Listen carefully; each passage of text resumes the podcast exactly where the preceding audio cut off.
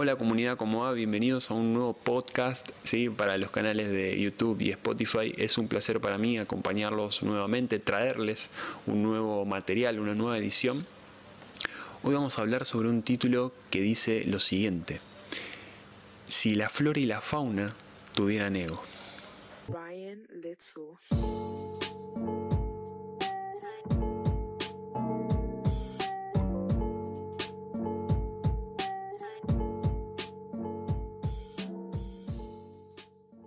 De entrada, traemos un concepto, una idea que a mí en lo personal me ha contribuido muchísimo pensarlo de esta manera, ¿sí? Pero imagínense si un, mono no estaría de acuerdo con que sea mono, ¿sí? Un pájaro tenga envidia porque el águila vuela más alto, ¿sí? Eh, un manzano no quiera sacar manzanas y quiera sacar sandías porque aprecia mejor cómo está la sandía en la tierra, así enredándose y sacando sandías. Bueno, todas estas cosas, este rechazo, esta resistencia, provienen del ego, ¿no? Entonces, em, por eso viene esta, esta frase, ¿no? Si la flora y la fauna tuvieran ego. ¿Y qué, ¿Y qué es lo que está pasando justamente? Que no tienen ego, no tienen razón. Los animales no tienen razón simplemente son. ¿sí? Y, derivo esta frase justamente a simplemente ser, que es lo que, lo que pregona y la filosofía que tiene no solo Liderate, ¿sí? que es la academia que, estoy manejando, eh, y, mi filosofía de vida, que es simplemente ser. ¿no? Entonces, si uno observa un, un, árbol, ¿no? uno observa una planta, un animal, simplemente son, no se quejan. ¿Sí? Y es algo muy, muy profundo, muy interesante entender. ¿sí? Y jugar con esto de qué pasaría si tuvieran ego es una manera de eh, entender lo simple que es, es vivir ¿no? y estar en la vida. El ego es, es una herramienta ¿sí? más que tenemos como seres humanos, pero no somos la herramienta. ¿sí? Nuestros pulmones ¿sí? son herramientas que nos sirven para respirar pero no somos nuestros pulmones. Hay algo más en el fondo, ¿no?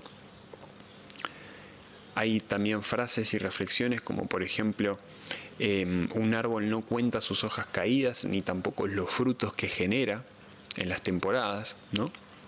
Esto hace referencia a que eh, el árbol no, no se va a, a morir porque no esté generando frutos, o sea, ganancias, y tampoco va a, sentirse el mejor árbol del mundo porque las esté generando a, estos frutos, ¿no? que esté generando estos frutos.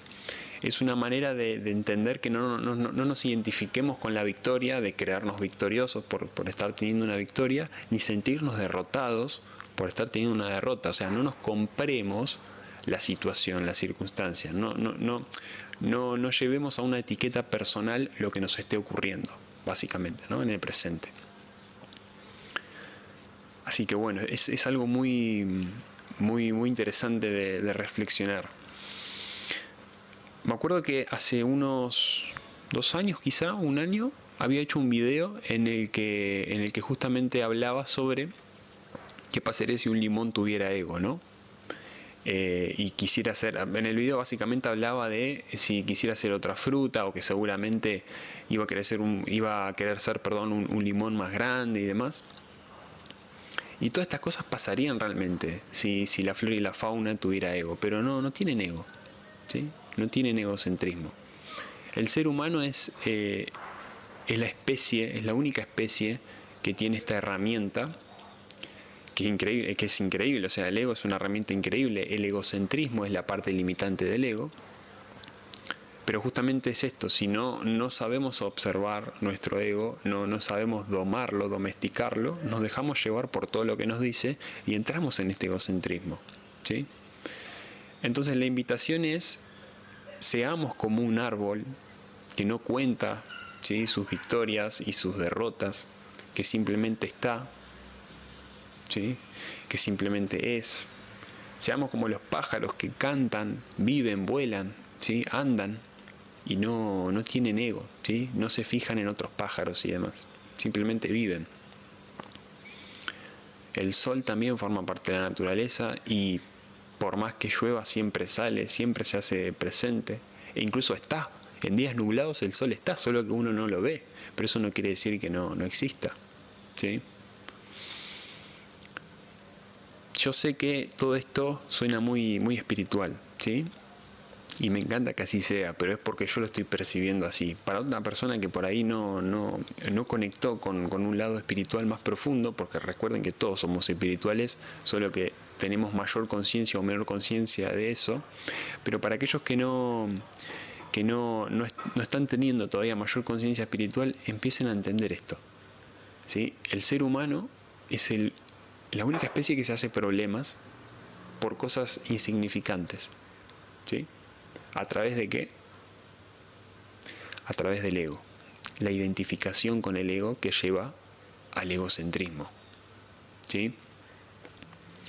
Es algo muy lindo, es algo muy lindo. Incluso los gatos, a mí me pasa con, con Moro o con, con, Zeus, por ejemplo, que es la gatita blanca que tengo, y Odín, que es el, el gatito gris, ellos básicamente se aman, Recuerdo que cuando Zeus vino a, casa la primera vez, Odín la recibió de una manera increíble, la cuidaba, ¿sí? la, abrazaba, se ponía encima, y Zeus creció con, ese amor de, Odín. Y, y, básicamente ellos se aman, se están jugando todo el tiempo, se besan, se abrazan, ¿sí? están acostados juntos. Y ahí es cuando yo vuelvo y repito esto, ¿no? No tienen ego, no tienen egocentrismo, no existe odio en los animales, en las plantas y, en, y demás, ¿no? Entonces, si el ser humano viviera así, sin ego, o sea, no, no, no, no va a poder vivir sin ego, pero sí puede vivir observándolo y entendiendo desde dónde actúa. ¿Bien? Entonces yo creo eso, que, que si vivimos desde el ser observando el ego, podemos llegar a alcanzar esa naturaleza que tiene la, la, la flora y la fauna.